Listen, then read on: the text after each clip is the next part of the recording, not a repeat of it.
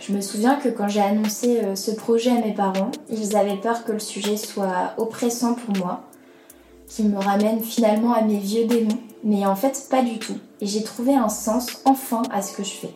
Je dirais même que c'est un côté cathartique. Le fait que je sois concernée par ce sujet personnellement, via mon histoire personnelle, fait que je peux aussi un peu mieux comprendre ce que me racontent mes invités. Et j'ai le sentiment de leur être utile.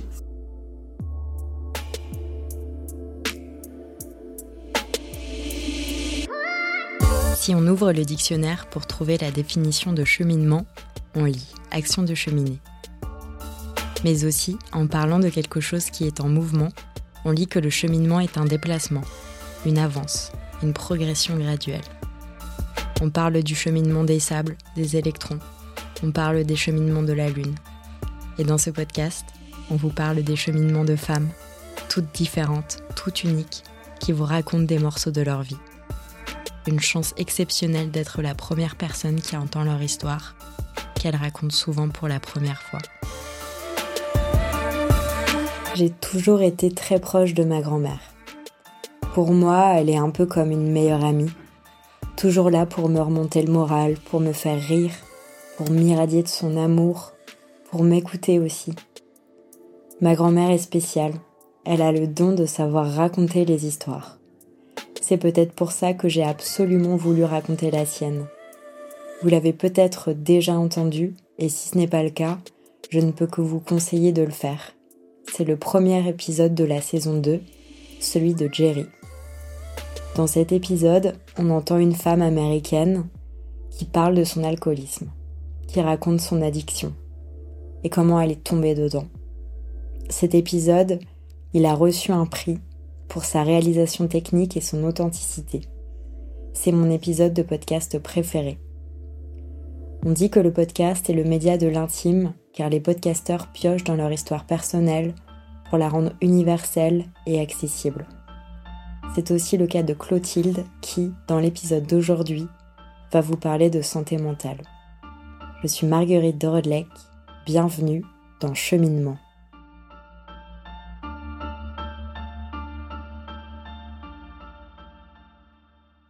Je m'appelle Clotilde, j'ai 26 ans, je suis l'animatrice du podcast On marche sur la tête.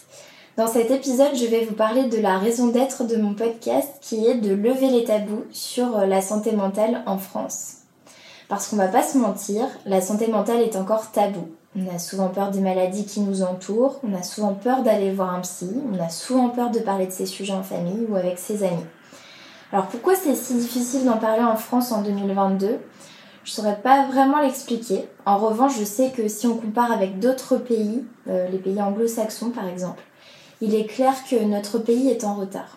C'est probablement lié à notre côté latin qui fait de nous des personnes peut-être un peu plus taiseuses. Et d'ailleurs, en parlant de culture, je pense que qu'elle tient aussi un grand rôle dans l'alimentation des stéréotypes, notamment euh, via la pop culture, les séries, les films en particulier. Aujourd'hui, le malade mental, il est souvent représenté dans l'imaginaire collectif comme un homme en camisole blanche, en chambre d'isolement. Une vision véhiculée par exemple par un film comme Vol au-dessus d'un nid de coucou de Milos Forman, qui montre la réalité presque carcérale des hôpitaux psychiatriques dans les années 70.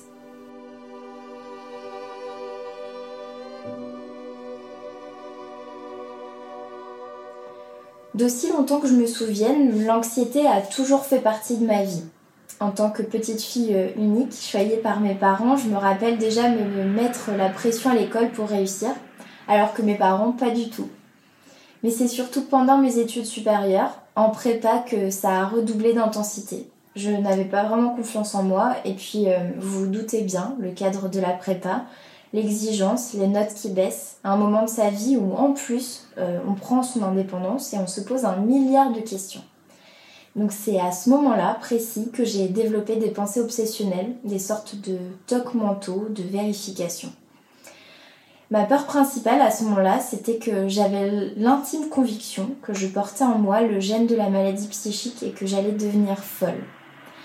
Pourquoi? Parce qu'en fait, mon oncle s'est suicidé en 2005 après avoir été diagnostiqué bipolaire. donc j'étais moi-même convaincue d'avoir cette épée de Damoclès au-dessus de la tête. Et c'est ce qui m'a décidé à aller voir euh, une psychiatre, enfin quand même plusieurs années après. Quand j'ai commencé à la voir, à part me dire que j'avais un trouble anxieux, elle m'a dit que j'allais bien et qu'elle n'avait pas spécialement de diagnostic euh, à poser. En revanche, elle m'a proposé de comprendre l'origine de mon traumatisme lié au décès euh, et à la maladie de mon oncle, qui était probablement à l'origine de mes angoisses.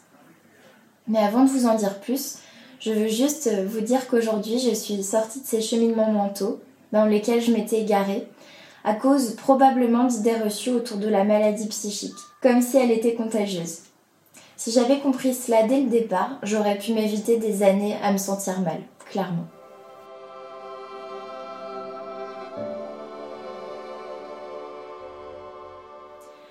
Pour revenir à mon histoire, j'ai créé le podcast On marche sur la tête à la suite d'une psychothérapie de plusieurs mois que j'ai suivie il y a trois ans. Ma famille m'a bien protégée par rapport à ce qui arrivait à mon oncle, dont j'étais très proche. Il faut savoir que c'était aussi mon parrain. Mais ce drame, je l'ai quand même vécu de plein fouet.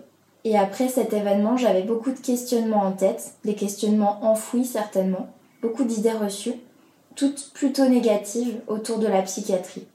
J'avais donc besoin de clarifier tout cela avec un professionnel. Mais surtout, j'avais besoin de faire bénéficier au plus grand nombre tout ce que j'allais apprendre avec elle.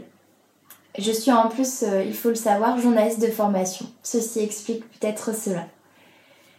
J'ai donc mis du temps à mûrir le projet. Au début, je voulais créer un blog ou écrire un journal de bord, mais le podcast est apparu comme un moyen plus original et je trouvais que c'était parfait finalement pour nouer une relation intime avec les personnes que je voulais interviewer.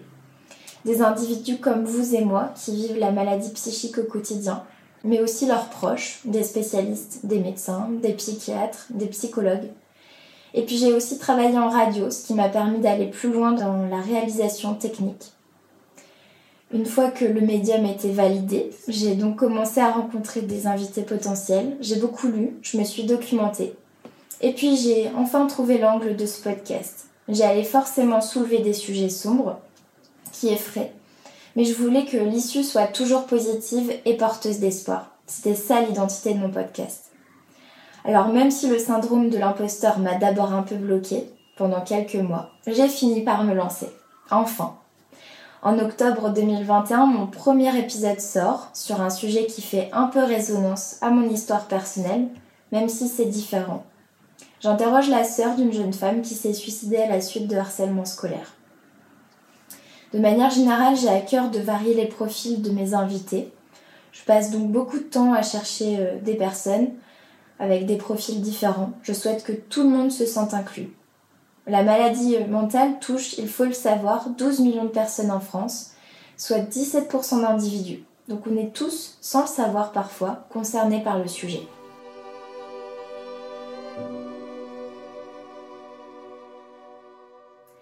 Alors, si je devais recommander un épisode, ce serait celui sur la dépression du postpartum que j'ai fait avec ma grand-mère. On m'en avait parlé quand j'étais petite, c'était de notoriété publique dans ma famille. Je savais que ma grand-mère se cachait pour pleurer souvent, qu'elle avait eu des phases dépressives fortes lorsqu'elle était enceinte. Elle a eu trois garçons, dont mon oncle qui est décédé, et il faut savoir qu'elle a aussi été atteinte d'un cancer du sein, qui n'a rien à voir avec les dépressions du postpartum, mais voilà, lorsqu'elle était enceinte de mon père. Alors, ces deux dépressions du postpartum qu'elle a vécues, la première euh, surtout a été euh, la plus violente.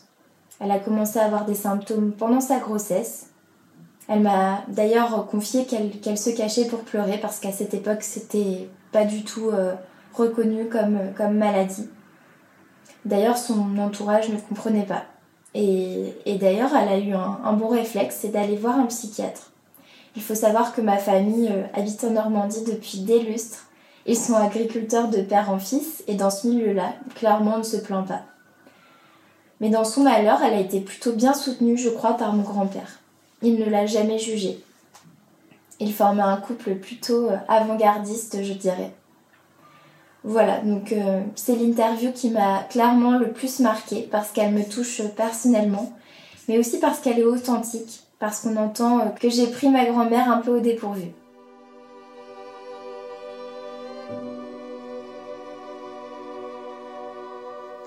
Si je regarde en arrière aujourd'hui, à titre personnel, mon podcast m'a beaucoup apporté.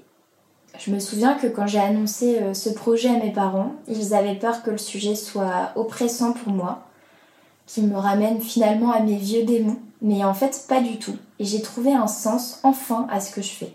Je dirais même que c'est un côté cathartique. Le fait que je sois concernée par ce sujet personnellement via mon histoire personnelle fait que je peux aussi un peu mieux comprendre ce que me racontent mes invités. Et j'ai le sentiment de leur être utile. Quel cadeau Qu'est-ce que j'aimerais que les auditeurs retiennent de mon podcast? Eh bien, que les maladies psychiques, c'est pas juste un schizophrène qui a tué quelqu'un, des faits divers violents qui font la une des journaux, mais c'est aussi de l'humain, des belles histoires. Je souhaite plus que tout humaniser la santé mentale, montrer que mes invités, eh bien, ce sont monsieur et madame tout le monde, avec un appartement, une maison, des gens qui payent leurs impôts, en couple ou pas, avec des enfants ou non, mais avec simplement une différence parmi tant d'autres. J'aimerais qu'ils retiennent ça. Vraiment.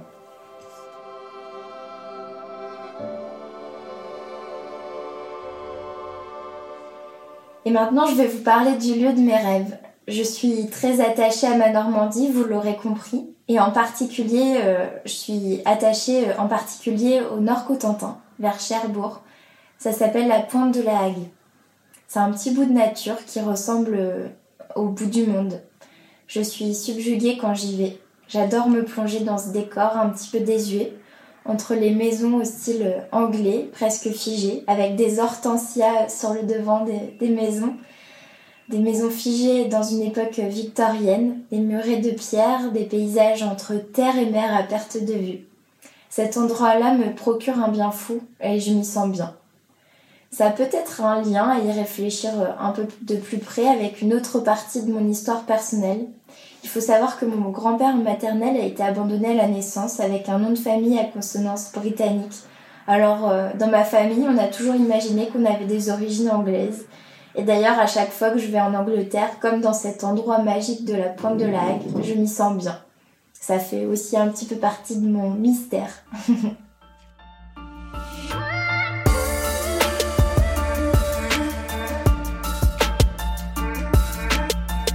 venez d'écouter un épisode de Cheminement, le podcast qui donne une voix aux patientes, produit par MedCheck Studio et réalisé avec le soutien de Senap, l'application communautaire d'échange entre personnes malades.